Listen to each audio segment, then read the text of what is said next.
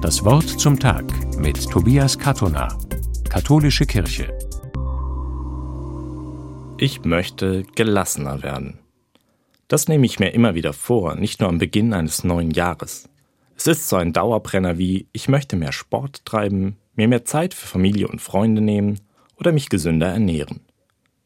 Vermutlich werde ich nie ein Meister in Gelassenheit werden, trotzdem glaube ich, es lohnt sich, mich immer wieder darin zu üben. Aber wie geht das? Im Wort Gelassenheit steckt das Verb lassen. Um gelassen zu sein, muss ich Dinge sein lassen können, und zwar im doppelten Sinne. Zum einen muss ich akzeptieren, dass sie sind, wie sie sind, und nicht, wie ich sie mir vielleicht wünsche. Zugleich muss ich manches auch einfach sein lassen, indem ich es aus der Hand gebe oder erst gar nicht zu meiner Sache mache. Ich muss mich davon freimachen, alles im Griff haben zu wollen und von dem falschen Gedanken lösen, dass ich alles im Griff haben könnte. Ich muss vertrauen, dass nicht alles an mir hängt. Dadurch lasse ich mich auch in gewisser Weise selbst los. Ich hafte nicht mehr an Bildern und Vorstellungen, wie ich sein möchte, und ich nehme mich selbst nicht zu wichtig. Wenn mir das gelingt, dann werde ich dadurch freier. Bedeutet Gelassensein dann einfach nichts tun und die Dinge laufen lassen, wie sie sind? Ist Gelassenheit das gleiche wie Gleichgültigkeit? Ich glaube nicht.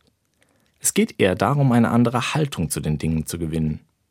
Zum Beispiel, wenn in ein paar Tagen ein wichtiges Gespräch ansteht. Ich habe mir überlegt, was ich sagen und einbringen will. Aber trotzdem kreisen meine Gedanken ständig darum, obwohl ich jetzt in diesem Moment nichts mehr tun kann. Nichts außer loslassen und dem Gespräch gelassen entgegensehen. Ähnlich ist es mit einem Fehler, der mir passiert ist. Ich kann mir ständig wieder die Situation vor Augen führen und überlegen, was ich besser hätte machen können. Oder ich kann es lassen und den Fehler eingestehen. Mir und anderen gegenüber. Erfunden hat das Wort Gelassenheit übrigens Meister Eckhart. Er war ein Dominikanermönch und Mystiker, der im Spätmittelalter gelebt und gelehrt hat. Immer wieder fordert er auf, Dinge zu lassen, um gelassener zu werden. Tröstlich finde ich, dass ihm klar war, dass man das ein Leben lang üben muss. So heißt es in einer seiner Predigten, Du musst wissen, dass noch nie ein Mensch in diesem Leben so weitgehend gelassen hat, dass er nicht gefunden hätte, er müsse sich noch mehr lassen. Tobias Kattoner aus Emdingen von der Katholischen Kirche